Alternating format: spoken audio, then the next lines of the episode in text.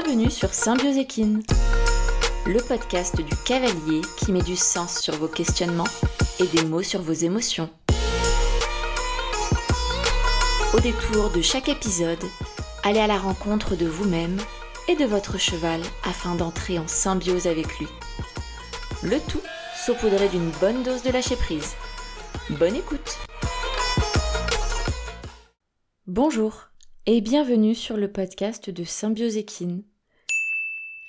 J'avoue, j'avais déjà enregistré ce préambule il y a maintenant trois mois de ça. On était en janvier, on est en avril. Est-ce que mes calculs sont bons? Ok, même quatre mois de ça. Sauf qu'il s'avère que je n'ai jamais publié mon podcast dans les temps que je m'étais donné, parce que tout simplement la vie. J'ai eu plein de projets, le temps a filé, le temps a manqué, bref, nous voilà le 27 avril. Je refais mon préambule avec un micro qui va nous donner quand même un son un peu plus agréable à réécouter. Une voix qui n'est plus enrhumée comme elle l'était quatre mois en arrière. Et puis c'est parti. Alors dans ce tout premier épisode, je vais simplement vous présenter déjà ce podcast. Pourquoi le podcast? Ce que vous allez y trouver? Qui je suis? Quel format? Etc. Et pour introduire tout ça, je vais vous raconter une petite histoire perso qui m'a amené à devenir qui je suis et à faire ce que je fais aujourd'hui. À la base, j'avais un compte Insta que j'ai créé été 2020, juillet 2020 plus précisément. L'idée, euh, c'était, alors je n'étais pas très motivée, mais mon entourage me disait que Jupiter étant un très beau cheval, palomino, tout ce que vous voulez, bah ça allait plaire, euh, et qu'il fallait à tout prix que je me lance sur Insta. Bon, euh, moi, j'étais pas trop branchée Instapony, du coup, euh, j'avoue qu'en fait, j'ai vite réutilisé, j'ai vite utilisé plutôt la plateforme d'Insta pour y faire ce que j'aime le plus et ce dans quoi je suis le plus douée, c'est-à-dire faire de la psychoéducation, transmettre ce que je sais en tant que psy, puisque pour accessoirement je suis psy, mais on y reviendra, et l'adapter au milieu équestre et plus particulièrement de manière à ce que ça serve le cavalier. Donc j'ai vulgarisé pas mal de concepts, j'ai partagé beaucoup de choses sur mes propres difficultés, mes prises de conscience avec mon cheval, l'évolution de notre relation, etc. Et ça a été super agréable parce que le conte a eu euh, quand même rapidement un petit succès dans la sphère et je me suis rendu compte à quel point le monde, euh, la grande famille des émotions et de la psychologie de manière encore plus large avait, euh, avait du succès, mais dans le sens les cavaliers avaient besoin d'en savoir bien plus sur eux, sur leur fonctionnement, pour se sentir complètement impliqués dans leur relation avec leur cheval, pour aller de l'avant, pour comprendre ce qu'ils vivaient, ce qu'ils bloquaient, etc. Et tout ça, ben, c'était finalement très peu de mois après le confinement. Les chevaux en avaient bavé, en tout cas pour certains, c'est clair, mais les cavaliers tout autant, si ce n'est même peut-être plus. La grosse différence étant que les cavaliers ne vont pas hésiter à prendre des cours d'équitation ou de travail à pied avec des pros pour aider leur cheval à dépasser les difficultés que leur monture rencontre. Sauf que très peu de choses sont proposées aux cavaliers. On en trouve un petit peu, mais il faut vraiment aller chercher des approches, des stages, des cours qui vont être focus principalement sur le cavalier. Alors que le cavalier, c'est un membre à part entière du couple. Et je pense du coup que vraiment ce qui a fait le, le, l'intérêt du contenu que j'ai proposé et que je continue de proposer aujourd'hui, c'est le fait que je mettais des mots sur des ressentis et que j'apportais des explications. Et du coup, une voie de solution à des blocages. Depuis quelques mois, j'observe de plus en plus de contenu qui fleurit autour de la prise en charge du cavalier, autour des émotions, et je trouve ça génial parce que ça veut dire qu'il y a un, vrai gap qui a été passé, que là, il y a un peu comme une nouvelle ère qui s'enclenche. Et c'est chouette parce que plus on va parler des souffrances du cavalier, plus le cavalier va se comprendre et va oser demander de l'aide. Et donc, ben voilà comment, presque trois ans plus tard, je démarre enfin le podcast. la première sortie devait être pour février, et puis bon, Normalement, euh, mai, ce sera la bonne. Euh, donc voilà comment presque trois ans plus tard, je démarre ce podcast. J'avais vraiment envie en fait de vous transmettre un peu plus en profondeur mes propos. Euh, derrière des écrits sur un post Insta, on est très limité et c'est quand même très compliqué de résumer ou d'aller à l'essentiel sur des concepts aussi complexes euh, que sont ceux que j'aborde. Et puis, bah, j'avais envie de pouvoir vous donner aussi un peu de contenu émotionnel par ma voix. Euh, je parle des émotions sans arrêt, mais les posts écrits, c'est compliqué de faire transmettre. De, de, faire transmettre, ça se dit pas, mais de transmettre de l'émotion. Bon, ben, j'espère que via ma voix, vous allez vous sentir un peu plus proche de ce qui se passe dans mon cerveau.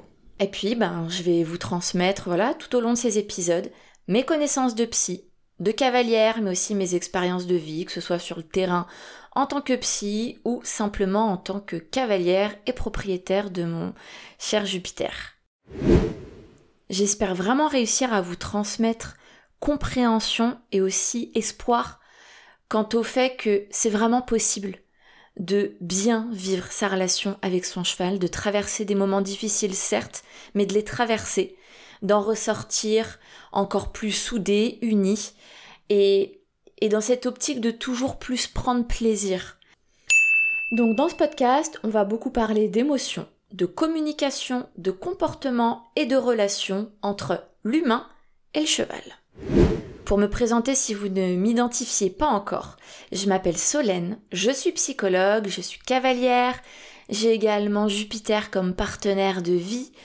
J'ai travaillé dans pas mal de, de terrains, j'ai fait de la gestion de crise, des maisons de justice, des CESAD, des unités psychiatriques fermées. Bref, j'aime la variété de terrains et c'est ça qui fait qu'aujourd'hui, euh, j'aime dans ma pratique avoir un esprit qui soit ouvert et une capacité d'adaptation qui soit le plus large possible. Je suis principalement spécialisée les, dans les psychotraumatismes et je suis littéralement passionnée par les psychotraumatismes, c'est-à-dire bah, en fait tous ces événements de vie qui vont à un moment donné nous bouleverser émotionnellement, relationnellement et qui vont se rejouer constamment dans le lien à l'autre tant qu'ils n'ont pas été résolus. Et donc, ben, vous l'avez compris, ça veut dire qu'ils se rejouent aussi dans le lien avec nos chevaux. Une relation, que ce soit entre deux humains, entre deux chiens, entre un cheval et un humain, ça reste une relation. Côté cheval, j'ai commencé le poney par euh, plutôt bah, des balades gamines et puis le grand classique. J'ai fait du poney club, des concours de CSO. Ensuite, j'ai quitté le milieu du cheval quand mon centre équestre a fermé et que ma DP a été vendue. Franchement, ça a été un des drames de ma vie. ça m'a brisé le cœur. Euh, j'avais déjà un peu commencé à me détacher des poney club euh, quand bah, mon, mon poney préféré est mort euh, bah, parce que le club n'a pas traité sa colique et que bah, ils l'ont laissé mourir comme ça. Donc euh, un passage un peu compliqué qui m'a vraiment euh, mis un gros choc. je pense que ça a été vraiment la transition entre je suis une enfant, les poneys c'est trop génial, ça se dit pas, mais le poney c'est trop génial. Et ah ouais, donc en fait c'est aussi ça la réalité de vie d'un poney dans un centre équestre. Donc j'ai quitté le circuit équestre, quoi, vers mes 16 ans. J'ai repris des cours de temps en temps, mais j'avoue que j'ai surtout pris plaisir à cheval en m'offrant des randonnées. Et puis, ben, un jour, mon compagnon humain m'a poussé à vivre mon rêve d'enfant et à acheter mon cheval. Donc j'avais bientôt 27 ans et d'un coup il a ouvert la porte des rêves, euh, mais aussi du stress, lorsque bah, l'aventure elle a vraiment démarré avec Jupiter. Lui, il avait à ce moment-là 5 ans et demi, ça faisait quelques mois qu'il avait quitté l'Espagne, il avait enchaîné pas mal de propriétaires. Et quand il est arrivé, ben il était complètement éparpillé. J'avais l'impression qu'on avait pris son cerveau et qu'on l'avait jeté au sol et que son cerveau s'était éclaté comme un puzzle de mille pièces un peu partout. Il était trempé de sueur quand il est descendu du vent. C'était c'était quelque chose. Son arrivée, je pense que je suis pas prête de l'oublier. Et tout ce que je transmets aujourd'hui est vraiment tiré euh, de mes, de mes expériences, des connaissances que j'en ai tirées, mais aussi que j'ai été chercher en m'auto-formant, on va dire, via des stages, via des cours, via des lectures, via mes études aussi.